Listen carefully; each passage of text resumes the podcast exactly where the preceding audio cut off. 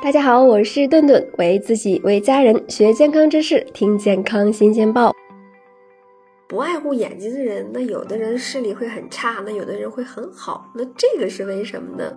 那相信大家自己呀，或者身边的朋友，总会有这样的个例：天天熬夜看手机到凌晨，不爱护眼，眼睛的视力反而会很好。可是有些人呢，基因就是比一般人的强悍，就像生活中。的说啊，这个吸烟有害，会患癌。那偏偏有些人却一辈子吸烟，却活得也很长寿。那这个就好像只能用于基因强悍才能解释得了了。那基因决定了个体眼睛的差异，从而呢，眼睛的调节能力、适应能力，还有这个修复能力等一些表现呢，它是不同的。那第一点呢，就是手机的亮度了。那当前绝大多数的智能手机呀，都是可以根据这个光线自动的调节亮度，但是呀，有的人却是为了看得更清楚，会经常手动的调节手机的亮度，亮度会过高呢，会给我们的眼睛带来这个压力，自然会更大。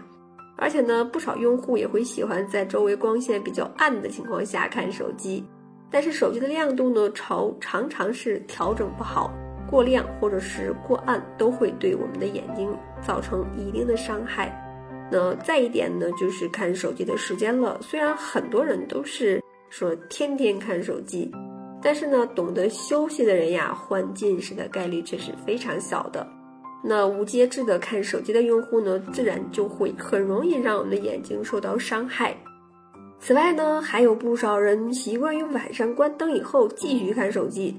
那原本我们的眼睛已经疲劳了一天了，在光线昏暗的条件下，依然得不到休息，那眼睛的压力自然也会更大。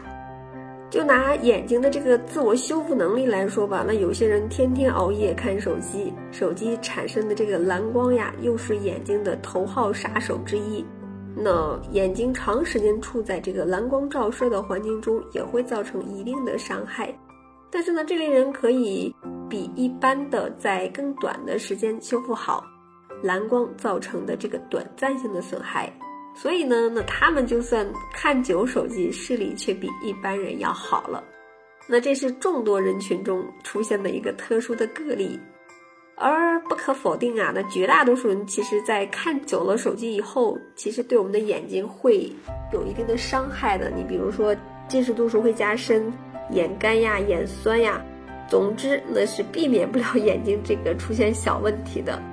那还有啊，就是小心这个高度近视眼，因为这个高度近视眼的男性和高度近视在六百度以上的这个女生结婚以后呀，那她的后代发病率那基本上就在百分之九十以上了。如果呢，这个父母双方都是高度近视，孩子近视的概率呢就是大于父母只有一方是高度近视的情况。那父母有一方是高度近视，子女发生近视的几率呢，又比父母都没有高度近视的几率要高了。但这个对于一般的近视，这个倾向就不是很明显了。